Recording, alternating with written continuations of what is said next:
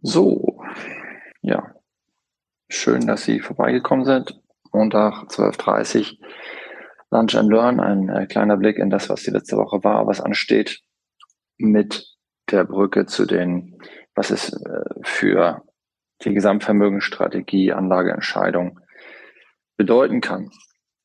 Die letzte Woche war die Woche der Zinserhöhung extrem komprimiert, haben Schweden, USA, Schweiz und auch Südafrika 75 Basispunkte die Zinsen erhöht, Großbritannien, Norwegen ein halbes Prozent. Und äh, damit setzt sich dieser sehr starke Trend fort. Damit setzt sich dieser sehr starke äh, Trend fort. Es ist jetzt nichts Neues, aber in der komprimierten Art war schon eine ganz besondere Woche. In den USA sind weitere 1,25 Prozent Zinserhöhungen in den nächsten Monaten fest eingeplant. Und äh, dieser Kurs spiegelt sich auch entsprechend in der zweiten sehr schlechten Börsenwoche für die Aktien wieder. Ähm, wir haben letzte Woche in den US-Staatsanleihen bei den Zweijährigen zum Ende der Woche 4,2 Prozent Rendite gesehen, was schon bemerkenswert ist und was man auch ins Verhältnis setzen sollte zu den, sag ich mal, unter zwei Prozent Dividendenrendite, die man quer durch den Markt hat in den USA, was die relative Attraktivität von Aktien eben kurzfristig weiter schwächt und auch weiteren Druck ausüben sollte. Großes Thema aktuell ist natürlich äh, Großbritannien. Letzte Woche wurden da die größten Steuersenkungen seit 50 Jahren entschieden. Das ist also mit Reduzierung von Einstiegs- und Spitzensteuersätzen teilweise beträchtlich für Spitzensteuersätze 5 Prozent. Eine nicht, äh, eine ursprünglich geplante ähm, Höhersetzung von Unternehmenssteuern wird ausgesetzt. Und das ergibt zusammen mit dem Energiekostendeckel, der für Privathaushalte schon verabschiedet ist, aktuell ein Paket von 200 Milliarden zur Rezessionsbekämpfung. Und das spiegelt sich deutlich wieder in der Währung. Der Markt mag das nicht. Sehr, sehr deutlich wird das gezeigt. Äh, das US-Fund bricht heute Morgen ein und hat eben auch schon einen sehr schwachen Verlauf im Vergleich zum US-Dollar äh, auf einem 37-Jahrestief, was natürlich in diesem Fall durch beide Seiten, äh, sag ich mal, begründet ist. Der US-Dollar hat ja wirklich extrem viel Mittelzufluss im Moment und ist auch heute Morgen zum Euro zum Beispiel auf 20 Jahres hochgegangen. Aber in Großbritannien, das, was da im Moment passiert und auch gerade heute Morgen ist schon sehr außergewöhnlich und man mag sich gar nicht, also man kann sich auch gar nicht genau vorstellen, wie viel Geld da alleine quasi heute Nacht schon im Handel in Asien und Tagesverlauf bewegt wird im Devisenhandel, wenn das Fond so stark einbricht. Das ist also, einige sagen, das ist auf dem Niveau einer, einer Schwellenländerwährung, was die Schwankungsbreite angeht und die Abwertung. Eigentlich ist es eben noch äh, krasser. Zum einen, weil Großbritannien kein Schwellenland ist und weil eben die Volumen auch so gigantisch sind. Und äh, das erhöht, sage ich mal, das latente Risiko, was Sie alle, die hier regelmäßig zuhören, ja eh wissen, äh, ziemlich groß ist, weil es so viele verschiedene Brandherde gibt. Und ich hoffe, dass das nicht das Triggerereignis ist, das bisher noch fehlt, dafür, dass es wirklich zu extrem großen Abverkäufen kommt. Weil jetzt ich als alter Hase sage ganz oft ja in den bilateralen Gesprächen und auch in dieser Runde, eigentlich ist ja noch gar nicht so viel passiert. Ja, na klar haben wir Kursabgaben die jetzt schon in etlichen relevanten Märkten über 20 Prozent betragen seit Jahresanfang. Und das ist nach so einer langen Zeit verwöhnter, stabiler Aufwärtskursentwicklung, empfinden das manche als schlimm. Aber eigentlich ist ja noch gar nicht so viel passiert. Ne? Es passiert alles relativ koordiniert. Wer mir schon länger folgt und auch zuhört oder auch liest, weiß, dass nichts davon ist eigentlich überraschend. Also die Fundamentaldaten sind ziemlich glasklar und werden von, und das auch schon länger, ja, ähm, und letztendlich wird die Hoffnung immer wieder gespeist durch irgendwelche offiziellen Verlautbarungen. Das ist jetzt übrigens auch so, habe ich die letzten zwei Wochen zwar schon mehrfach erwähnt, aber die EZB plant immer noch mit Wirtschaftswachstum ja, ähm, und, und verkauft die Story, äh, dass die Inflation nächstes Jahr 5,3 Prozent nur betragen wird und übernächstes Jahr schon wieder eine 2, dasteht, obwohl das im historischen Kontext äh, noch nie geklappt hat. Und die Situation im Moment äh, wird sicherlich deutlich schwerer sein, die Inflation wieder einzufangen, weil sie eben nicht aus einer überhitzten Wirtschaft kommt, sondern vor allem auch durch Störungen aus Wertschöpfungsketten, die sich so schnell auch nicht beheben werden, weil wir eine eine, wir, wir haben jetzt keine Deglobalisierung, aber wir haben natürlich eine Mehrbesinnung auf die äh, Heimatwirtschaft ähm, aus einer ganzen Reihe von Gründen ist das so. Ne? Und ähm, das, sind, das ist inflationstreibend, äh, vor allem wenn man eben aus den Wohlstandsregionen kommt, wo Lohnkosten höher sind. Wir haben strukturelle Defizite im Rohstoffbereich, wodurch die Rohstoffkosten jetzt auch nicht so wahnsinnig tief fallen können ähm, und so weiter. Also diese Narrative, dass alles vorübergehend ist, werden tatsächlich immer noch äh, vor allem von den kurzfristigen Spekulanten an den Finanzmärkten gekauft. Ähm, es erscheint mir aber weiterhin vollkommen unplausibel. Die USA haben jetzt zum Beispiel auch ihre Wachstumsprognose reduziert, auch auf 0,9 Prozent. Das ist jetzt äh, Zufall. Die Übereinstimmung zu Europa sicherlich wird die EZB kein Vorbild für die FED gewesen, aber die FED hat in ihren aktuellen Annahmen immer noch 0,9 Prozent Wachstum einkalkuliert, also keine Rezession. Und das muss man sich auch mal vor Augen halten. Und der Druck ist einfach enorm. Genau, was bedeutet das ähm, jetzt fürs Big Picture? klar, äh, die Wahrscheinlichkeit, dass sich Kaufgelegenheiten ergeben, zum Beispiel auch in Großbritannien, die steigen. Ähm, also wir haben jetzt noch nicht keine direkten Investments gemacht in unseren Fonds oder Strategien, aber das werde ich mir sicherlich ganz genau anschauen. Großbritannien hat ein einstelliges Kursgewinnverhältnis. Äh, ein bisschen was können die auch mit ihrer Wirtschaft. Im Moment haben sie halt alle Probleme, die die, die, die Welt so bereithält und äh, durch den totalen Misstrauensausspruch ähm, der Finanzgemeinde gegenüber der neuen britischen Regierung und den Maßnahmen bricht jetzt auch noch das Pfund auf 37 Jahrestief zum US-Dollar. Also da kann man, bei sowas muss man dann die Augen aufhalten, um zu investieren. Umso mehr, weil Großbritannien immer ein Vorzeigebeispiel ist dafür, dass sich aktives Management lohnt. Großbritannien ist kurioserweise traditionell, also wirklich seit Jahrzehnten, der äh, regionale Aktienmarkt, wo aktive Manager mit Abstand am meisten Outperformance erzielen. Also es ist ein Markt, in dem eh immer schon viel Mehrwert auch durch aktive Selektion und äh, aktive Portfoliosteuerung erzielt werden konnte. Da gibt es ja sehr, sehr große Unterschiede und solange ich die Erfassung kenne, ist Großbritannien mit über 80 Prozent äh, Outperformance durch aktive Manager, also über 80 Prozent der aktiven Manager performen den Index in Großbritannien aus der Markt, wo es sich am meisten lohnt, auch aktives Management reinzusetzen. Genau, ist eine heikle Gesamtsituation. Äh, wir hatten, äh, ich hatte vor kurzem auch mal einen Post gemacht, Tina ist weg. Ähm, also there is no alternative ist nicht mehr. Es gibt inzwischen äh, Alternativen im Überfluss. Multi-Asset-Portfolio macht richtig Spaß und zwar nicht nur aus Sicherheitsgesichtspunkten nach dem Motto, wer streut, rutscht nicht, sondern wirklich auch unter Rendite-Gesichtspunkten. Ähm, ein Thema, was wir die letzten Wochen viel beleuchtet haben, war eben die Zins- und Inflationsentwicklung, logischerweise. Ähm, da schauen wir nochmal auf den Anleihenmarkt. Die 4,2 Prozent für US-Staatsanleihen, zweijähriger Laufzeit hatte ich schon erwähnt. Muss man mal ehrlich sein, im Vergleich bei dem wirtschaftlichen Ausblick äh, zu anderen Anlageklassen kann ich verstehen, dass Anleger dahin Geld allokieren. Auch im äh, Hochzinsbereich, die sogenannten High-Yield-Anleihen rentieren inzwischen mit 9 Prozent und haben relativ hohe Ausfallraten durch eben Unternehmensinsolvenz und Abwicklung eingepreist. Gleichwohl, und das ist mir wichtig, das ganz deutlich zu sagen, haben wir bisher in unseren äh, Portfolien bis auf eine einzige Position äh, seit Ende April 2020 gar keine Anleihen gehabt. Also zum einen stehen unsere Anleger im Moment extrem gut da, äh, weil wir natürlich diesen riesen Abverkauf von inzwischen über 20 Prozent dieses Jahr auch im Anleihenbereich so nicht mitgemacht haben.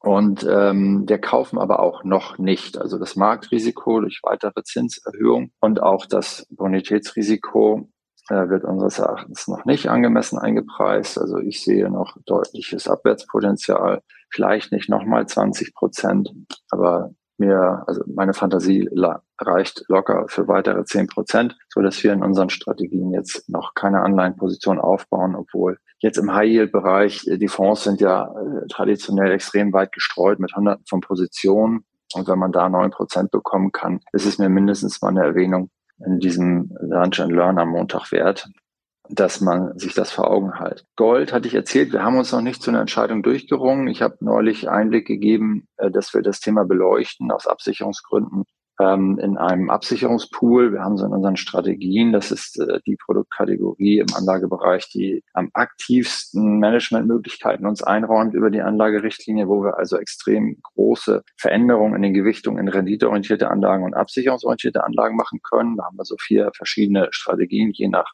Risikorendite wünschen der Investoren.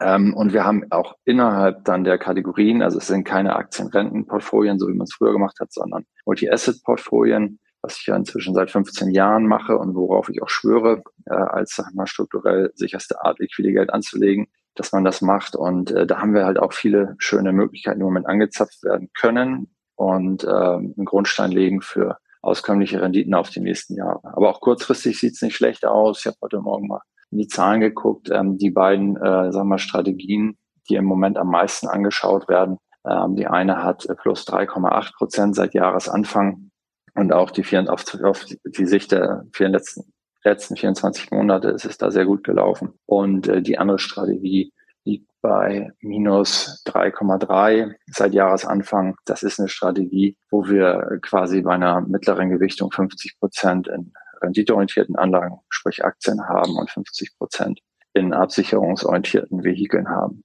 Wir sind weiterhin, wie seit zwei Wochen, in diesen Strategien am untersten Ende ähm, dessen, was wir in Rendite investieren, sprich am obersten dessen, was Absicherung äh, bedeutet. Und da diskutieren wir im Moment eben, ob wir Gold ausbauen. Goldpreis ist sehr niedrig. In einem Zinserhöhungszyklus kommt Gold natürlich tendenziell weiter unter Druck und würde dann seine ja, Absicherungspotenziale nur in einem echten Systemproblemfall entfalten können, was ich natürlich für uns alle hoffe, dass das nicht passiert, was aber jederzeit passieren könnte, wenn irgendein Triggerereignis kommt und was ins, also was kippt, ja. Ähm, aber das diskutiere ich, weil Gold äh, definitiv durch die derivativen Handel der Großbanken im Preis sehr niedrig gehalten wird, über quasi Papiergoldhandel, während man äh, aus den Berichten ablesen kann, dass die gleichen Großbanken sich physisch mit Goldbeständen eindecken. Das ist ja im Edelmetall- und Goldbereich eh so ein Phänomen, dass da recht offenkundig legal manipuliert äh, werden darf, dass sich die Balken biegen. Also das ist was, was ich überlege. Gold kann aber natürlich kurzfristig auch noch weiter unter Druck kommen, ja, weil die äh, Realrenditen steigen das Kuriosum hatte ich da auch neulich einmal in dieser Runde beleuchtet, dass ähm, tatsächlich viele Finanzmarktteilnehmer die FED-Ankündigung, also die Kalkulation auf zehn Jahre, äh, was die Inflation angeht, zugrunde liegen. Und dann ist es so, dass die zehnjährige US-Staatsanleihe inzwischen fast eineinhalb Prozent Realrendite produziert. Ich finde diese Herangehensweise total irrsinnig und auch schwachsinnig. Ähm, aber sowas fließt halt in viele Handelsmodelle ein und dann kommt Gold natürlich unter Druck. Gold äh, profitiert ja eher, wenn Realrenditen niedrig sind und vor allem sinken. So, aber das ist ein interessantes äh, Thema und zeigt, soll eben auch zeigen, dass äh, Tina weg ist. wir haben mehr, also Investoren haben mehr als genug Möglichkeiten. Und gleichermaßen diskutieren wir unsere Goldminenpositionen, die wir weiterhin haben. Äh, an denen haben wir auch festgehalten in relativ geringem Umfang, aber wir haben festgehalten. Es ist also in den eben genannten äh, Performance-Zahlen mit enthalten, ne, weil der Manager unseres Vertrauens dort zum Beispiel seit dem 19. April, das war der jüngste Hochstand, 39 Prozent Rückgang hat. Ähm, und Goldminen sind absurd günstig bewertet. Die werden im Rezessionsszenario eben nochmal deutlich verlieren, ohne Probleme nochmal 20, 30 Prozent. Deswegen äh, diskutieren wir sowas ähm, und machen es nicht einfach nur, auch wenn es schon absurd billig ist, die Position auszubauen. Ähm, in einem Erholungsszenario oder natürlich beim deutlichen Goldpreisanstieg werden solche Investments halt sehr, sehr stark profitieren. Ganz äh, spannende, heiklige Situation im Moment. Ne? Inflation in Europa ist voraussichtlich bei 9,7 Prozent angekommen. Offizielle Zahlen kommen demnächst. IFO-Institut wird heute die neue Prognose veröffentlichen. Ich erwarte natürlich ziemlich katastrophale Erwartungswerte. Und das Ganze eben bei einer Arbeitslosigkeit von 6,6 Prozent in Europa. Also irgendwie ist die Stimmung deswegen, finde ich, auch sehr diffus. Also in unserem Kreise hier bei LinkedIn im Audio wir sind wahrscheinlich schon in so einer, sag ich mal, Know-how-Blase und vielleicht ist die Stimmung bei uns schlechter als da draußen. Mir fällt da draußen mal ein, wie in Watte gepackt scheinbar viele Menschen noch sind, weil es natürlich auch sehr abstrakt ist, wenn man die niedrigste Arbeitslosigkeit in Europa seit Jahrzehnten hat oder jemals, glaube ich sogar, 6,6 Prozent. Und ich las neulich bei einem Dean and David, das ist so, eine, so ein Salatthekenladen, nenne ich ihn mal. Also jetzt so, äh, die zahlen halt äh, hier in München 500 Euro Antrittsprämie, wenn jemand da äh, als Kellner arbeitet oder nicht Kellner, sondern Tresenkraft. Also wir haben da irgendwie auch so ein bisschen, ist das eine, eine kognitive Dissonanz. Ne? Also Fundamentaldaten, Wirtschaftsausblick, echt düster hoch zehn. Auf der anderen Seite gefühlte Vollbeschäftigung. Im Service gibt's Antrittsprämien, Restaurants müssen zumachen oder Öffnungszeiten reduzieren, weil sie kein Personal bekommen. Auf der anderen Seite mit der starken Inflation. Also es bleibt spannend, ähm, für Investoren super interessante Zeit. Also gerade wenn man die Spielwiese voll nutzen kann, wie wir zum Beispiel in den Strategien und auch in den Fonds, ähm, die querbeet übrigens gut laufen, jetzt mal als kleiner eigener Werbeblock. Äh, das kann man sagen. Also relative Performance zum Wettbewerb. Alles, was wir äh, selbst managen, absolute Spitzenklasse im Moment und teilweise ebenso wie eine Strategie sogar mit deutlichen Gewinnen seit dem Jahresanfang. Und unsere mit Abstand volumenstärkste Strategie, das ist so die Strategie, die zu den klassischen Balance-Mandaten im Wettbewerb stehen. Ähm, äh, da sind wir bei minus 3,3 seit Jahresanfang. Da ist auch mit Abstand am meisten Geld drin bei uns. Das ist ja die Kategorie, die bei Investoren am beliebtesten ist in Deutschland. Also in der Regel so 60, 40 Mandat oder 50, 50, also in der alten Welt Aktienrenten, die eben über 20 Prozent unter Wasser sind für alle unter Ihnen, die noch stark im Dollar investiert sind, also zum Beispiel über Aktien oder Anleihen, bitte, bitte, bitte halten Sie sich vor Augen, dass der Dollar jetzt bei 96,49 Cent, sagt mir mein Ticker gerade, einfach unfassbar Performance abliefert dieses Jahr, also rund 16 Prozent gegenüber dem Euro. Das heißt, wenn Ihre Depots ähm, sich total gut anfühlen, weil dann halten sich bitte immer diesen sehr außergewöhnlichen Effekt durch die US-Dollar-Aufwertung vor Augen. Und wenn Sie Investments überdenken, dass Sie, dass Sie die Währung eben auch ausrechnen. Ne? Das muss man schon sehen. Man nimmt den Effekt natürlich gerne mit. Also zum Beispiel unsere in einem Fonds, der physisch unterlegt in Gold investiert hat. Die Performance des Fonds dieses Jahr ist auch bei 6,5 Prozent plus. Wenn ich, äh, das liegt aber natürlich logischerweise hauptsächlich an der starken Entwicklung des Dollars und auch ein bisschen an aktivem Management im Fonds. Ähm, das muss man dann schon differenzieren, ne? weil das Underlying, also das eigentliche Asset natürlich deutlich unter Wasser ist. Und der Blick nach vorne, das Asset interessiert sich ja nicht so sehr, in welcher Währung es ist, aber Sie sollten das in der Analyse machen. Also wenn Sie viel in Dollar haben noch, lassen Sie sich nicht blenden. Da brennt die Hütte auch ganz schön. Die Kurse vor Währungswechselkurs ähm, gewinnen, sind äh, deutlich unter Wasser, produzieren sie da also ein bisschen mehr Schmerz äh, für sich, wenn das Depot das noch nicht hergibt. Und nutzen sie die Gelegenheit, dass eigentlich nicht wirklich was Großes passiert ist. Also es gibt diese großen Triggerereignisse eben noch nicht. Und das kann passieren. Eine Sache, die ich ähm, in Kommentaren verarbeitet habe in den letzten Tagen, sind die Credit Default Swaps der Credit Suisse, äh, die jetzt eben teurer sind. Also es ist ja die Ausfallversicherung im, im quasi Falle der Zahlungsunfähigkeit. Und die Credit Suisse, ähm, eine doch recht relevante Schweizer Bank, ähm, da notieren jetzt diese Ausfallversicherungspreise über dem Niveau von 2008 und man kriegt zum Beispiel die Credit Suisse im Moment für ein Euro oder ein Franken Eigenkapital, das in der Bilanz steht, zahlen sie im Moment auf, an, an der Börse an, äh, für die Aktie, die sie kaufen, nur 25 äh, Cent Kaufpreis, ja. Also sie kaufen im Moment für ein Kurs-Buchwert-Verhältnis von 0,25. Muss man sich mal vor Augen halten. Das ist also so schon, also da ist eine, da ist eine Pleite eingeplant, bei der die Verwertung katastrophal läuft. Weil das ja logischerweise bedeutet, ne, wenn Sie die Aktie für 25 Prozent des Eigenkapitals der Bücher kaufen, heißt es, dass der Rest Verlust ist im Worst Case. Banken notieren traditionell äh, relativ niedrig also zumindest seit der Finanzmarktkrise, was die Kurs-Buchwert-Verhältnisse angeht, aber das ist schon dramatisch. Das heißt also, wenn so ein Player wie die Credit Suisse ausfällt, ähm, dann haben wir natürlich einen Tsunami, was ich nicht hoffe, habe ich auch in einem Kommentar geschrieben. Ich drücke uns allen die Daumen, dass das nicht passiert. Aber es ist jetzt nicht so, dass es keine Vorzeichen gäbe. Und äh, vor vier, drei oder vier Wochen hatten wir auch in diesen Lunch and Learns mal Margin Calls im Billionenbereich ähm, aus dem Gas, im Gashandel und Rohstoffhandel. Und da kriegen wir jetzt ja auch in Deutschland die Verstaatlichung von großen Playern mit und so weiter. Also halte ich das bitte vor Augen, ähm, wenn eben als Abschlussappell, wenn Portfolien noch nicht zukunftsfähig aufgestellt erscheinen. Und das heißt eigentlich alles das, was man in den letzten bis 14 Jahren gemacht hat in Kauf- und Haltenstrategien, wird schwierig. Dann nutzen Sie die Gelegenheit, dass es so ein Salami, so eine Salami-taktikartige Abwertung ist, um nochmal reinzuschauen, im Zweifel auch das Gespräch zu suchen. Wenn Sie nicht wissen, mit wem, wir haben da Empfehlungen. Äh, zum einen machen wir das ja mit einem Geschäftszweig selbst und zum anderen ist es so, dass wir über das Netzwerk äh, Investment Selektion, das ist ein europäisches Expertennetzwerk, was ich vor Jahren etabliert habe, haben wir in ganz Deutschland gute Berater im Netzwerk, die wir empfehlen können, wenn ihnen lokale Nähe wichtig ist. Dann machen wir das sehr, sehr gerne. Ich bin zutiefst davon überzeugt, dass es wichtig ist, dass man sich gut aufstellt für das, was da kommt, weil das eben sehr turbulent und hässlich werden kann für die, die nicht vorbereitet sind. Aber mindestens mal werterhaltend oder sogar profitierend für die, die smart zu nutzen wissen.